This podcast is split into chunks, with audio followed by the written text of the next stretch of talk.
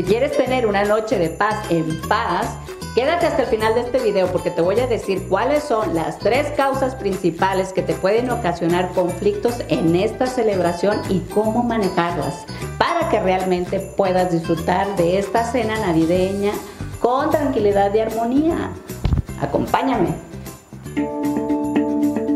La Navidad es una de las épocas en las que experimentamos una mayor carga emocional, ya sea de tristeza, alegría o enojo. Algunas de las situaciones que ocasionan mayor conflicto son como para empezar el decidir con quién y cómo, en dónde voy a pasar la Navidad. Porque por ejemplo, si con tu familia hay resentimientos o con la familia de tu pareja, en caso de que la tengas, hay ciertas diferencias, puede ser muy difícil tomar la decisión sobre dónde vas a pasar esta celebración.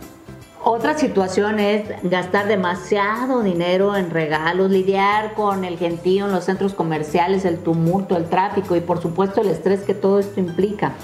Por otro lado, tenemos también el caso de las personas que se ponen melancólicas porque esta época les recuerda acontecimientos dolorosos del pasado como el ya no contar con la presencia de un ser querido o experiencias negativas de su infancia. En fin, hay una serie de factores que pueden ocasionar que esta época del año en particular, en lugar de ser motivo de paz y alegría, se convierta en una verdadera pesadilla. Así que mi sugerencia en primer lugar es que tengas muy en cuenta que independientemente de los condicionamientos sociales a los que todos estamos expuestos, recuerda que eres tú y solamente tú el único responsable de tu estabilidad emocional y tu satisfacción. Tú puedes decidir si esta celebración será una pesadilla o una noche plácida. Créeme que sí, sí tienes ese poder. Y tal vez estés diciendo, eso no es cierto, Berenice, ya te viera a ti lidiando con la arpea de mi suegra o el cabeza de pingüino de mi cuñado. bueno, ok, ok, admito que hay personas más difíciles de tratar que otras, eso es un hecho, no lo voy a negar. Sin embargo, lo que trato de decirte es que si tú vas, por ejemplo, a esa cena predispuesto y con la actitud de, mm, de seguro mi suegra va a salir con esto, o mi cuñada va a hacer lo otro, o mi primo va a ponerse mala copa y, empezar a decir puras sandeces y esto y aquello, entonces te vas a empezar a llenar de molestia y sentimientos negativos, vas a sentir enojo, incomodidad, incluso desde antes. O sea, es como llorar antes de que te peguen. Y si tú vas predispuesto a una reunión ya de entrada, tu energía empieza también a ser negativa e inconscientemente tú mismo puedes con esa mala vibra provocar que suceda precisamente lo que no querías. Entonces mi sugerencia es que si vas a asistir a una reunión familiar, ya sea tu familia o la de tu pareja, vayas con la mejor disposición, con una energía positiva. Visualízate desde antes pasándola muy bien. Si otras personas no son sensatas, tú sí. Decía mi abuelita, es mejor que haya un loco y no dos. No te enganches en la negatividad de los demás, no caigas en juegos neuróticos, no permitas que otros te amarguen. Créeme que los demás solo tienen el poder sobre ti que tú decides darles. Mejor pon tu atención en las cosas positivas, en la convivencia con los miembros de la familia propia o política, con los que sí te identificas y puedes disfrutar de una buena conversación, en los platillos navideños que te gustan, en la alegría de los niños, los colores, los sabores, en fin, en todo lo agradable eh, que puedas focalizarte. Ahora que si tu familia o la de tu pareja es una combinación entre los Simpsons, los Adams y los Monsters, y en estas celebraciones las cosas se ponen demasiado rudas, pues bueno, entonces recuerda que tienes la libertad de retirarte a tiempo. O también de plano el derecho de decidir no asistir a esas celebraciones. Y en cambio puedes planear tener una Navidad enteramente a tu gusto, diseñada a tu medida, independientemente de si a los demás les parece bien o no. Al final de cuentas, como te dije en un principio, tú eres el único responsable de tu bienestar. Así que si para ti es más divertido celebrar la Navidad tirado en un camastro frente al mar, disfrutando de una margarita, o simplemente viendo Netflix con una cerveza helada, y una buena dotación de botana a un lado, adelante, hazlo. Y si tu pareja quiere ir a la reunión, pues deseale suerte. O al revés, tal vez eh, eres tú quien quiere ir a esa celebración familiar y tu pareja quiere hacer otra cosa. Pues tal vez llegó el momento de practicar la tolerancia a las diferencias y a la independencia emocional. Tú y tu pareja no son siameses, no tienen que estar juntos todo el tiempo, en todos lados y en todas las celebraciones. No es cierto eso de que tú y yo somos uno mismo. Esa es solo una canción de Timbiriche, pero no aplica en la vida real. No, no somos uno mismo con la pareja, somos dos individuos que a veces coincidimos en gustos y preferencias y a veces no. Y eso lo tenemos que aceptar y respetar. La actitud sana es, sí disfruto estar contigo como pareja y compartir momentos importantes contigo, sin embargo no te necesito para pasarla bien. Suena difícil, ¿verdad? Pero no es imposible, créeme. Yo sé que tal vez esto que te estoy diciendo te puede parecer muy frío.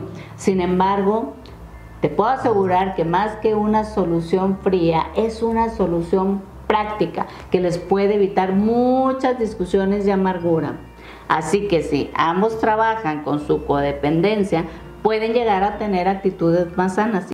En segundo lugar, tenemos el tema del gasto en regalos.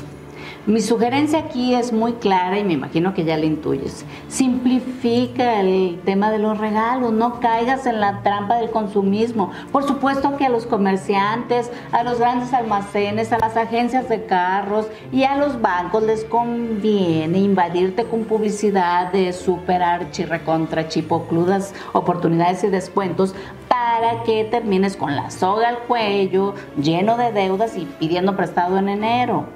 Ten cuidado, recuerda que aunque lo que hace la mayoría de la gente es lo normal, no necesariamente es lo más sano. Cuida tus finanzas, estoy segura que llegando enero te vas a sentir mucho más feliz, tranquilo y satisfecho. Si en tu cuenta de banco hay suficiente dinero para hacerle frente a tus gastos, si en tu cuenta de tarjeta de crédito hay suficiente deuda como para salir huyendo del país. Así que solo da cuando realmente puedas económicamente hablando. Y cuando quieras, cuando realmente te nazca dar un obsequio, que además no tiene que ser siempre algo caro, puede ser algo incluso hecho por ti, usando tu creatividad y vas a ver que puedes diseñar cosas extraordinarias con un significado especial que no se consigue en ninguna tienda y que puede hacer muy feliz a la otra persona. En tercer lugar, tenemos el caso de las personas que se ponen melancólicas o de mal humor por recuerdos tristes de su infancia o por extrañar a un ser querido que ya no está.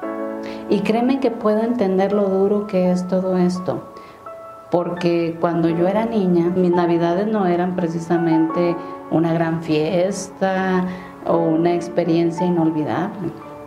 Y también sé lo duro que es extrañar a alguien, porque cuando yo estaba casada con mi difunto esposo, que murió hace 10 años, él y yo solíamos disfrutar mucho la Navidad. Éramos como niños, nos encantaba el olor de los pinos naturales, adornarlos con luces, eh, comprar, sí, claro, también regalitos para nuestros seres queridos. Yo misma inyectaba el pavo toda la noche con jugo de naranja y vino blanco para que estuviera jugoso al día siguiente, que lo horneara. Pero eso quedó en el pasado. Y sé lo que se siente que llegue esta época y recordar a ese ser tan especial que ya no está. Sin embargo, te puedo decir que después de trabajar mi duelo por su muerte, pude entender que el mejor regalo de Navidad que yo le podría dar a él es el verme feliz, disfrutando de lo que sí tengo hoy. Así que mi querida amiga y amigo del desarrollo, te invito a, que brindemos por ellos, por los que ya no están por aquellos que nos regalaron un gran amor en su momento, por la suerte de haberlos tenido en nuestras vidas. Te invito a que nos sintamos agradecidos por lo que sí tenemos, por este techo, por esa cobija, por esa cena navideña, por esos amigos que nos quieren, por esa familia imperfecta y con la que al mismo tiempo hemos compartido muy buenos momentos, porque no sabemos si tal vez esta sea la última Navidad que pasamos con ellos.